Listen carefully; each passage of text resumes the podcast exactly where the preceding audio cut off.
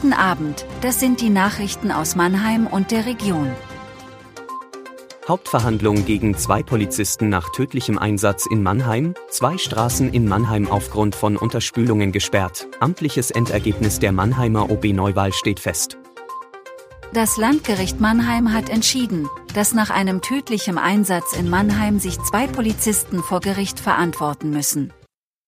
Die Hauptverhandlung soll im Januar 2024 beginnen. Einem Polizeioberkommissar wird Körperverletzung im Amt mit Todesfolge vorgeworfen.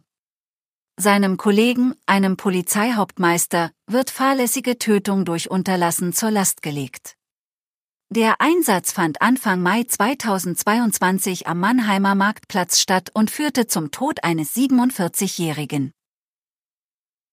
Zwei Straßen in Mannheim sind aufgrund von Unterspülungen am Mittwoch und Donnerstag gesperrt worden.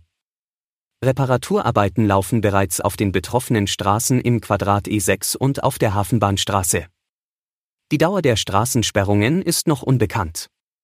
Verkehrsbeeinträchtigungen können auftreten, daher wird empfohlen, den Bereich großräumig zu umfahren.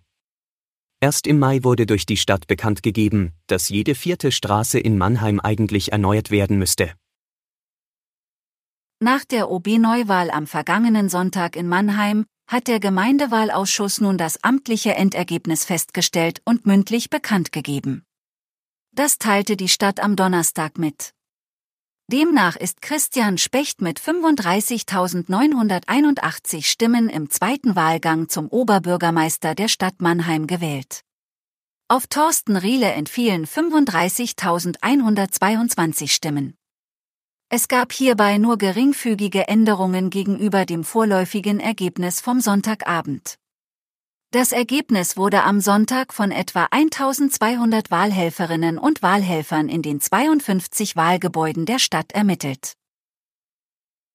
Unbekannte haben einen Geldautomaten in Hockenheim gesprengt und durch die Explosion mehrere Autos beschädigt. Der Automat wurde völlig zerstört, wie die Polizei mitteilte. Zeugen beobachteten demnach in der Nacht auf Donnerstag drei Täter, die in einem dunklen Sportwagen flüchteten.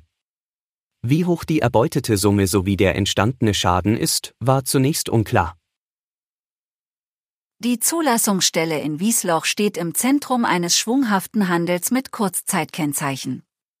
Ein Prozess vor dem Mannheimer Landgericht soll klären, ob Bestechung zum System gehörte. Die angeklagte Referatsleiterin soll in Abstimmung mit der Behördenleitung eine Vereinbarung mit einem Unternehmen getroffen haben. Rund 188.000 Kurzzeitkennzeichen wurden Zulassungsdiensten zugeteilt, die mit der Unternehmensgruppe eines Angeklagten kooperierten. Die gelben Kurzzeitkennzeichen wurden ohne vorgeschriebene Bedarfsprüfung zum Schnäppchenpreis abgegeben.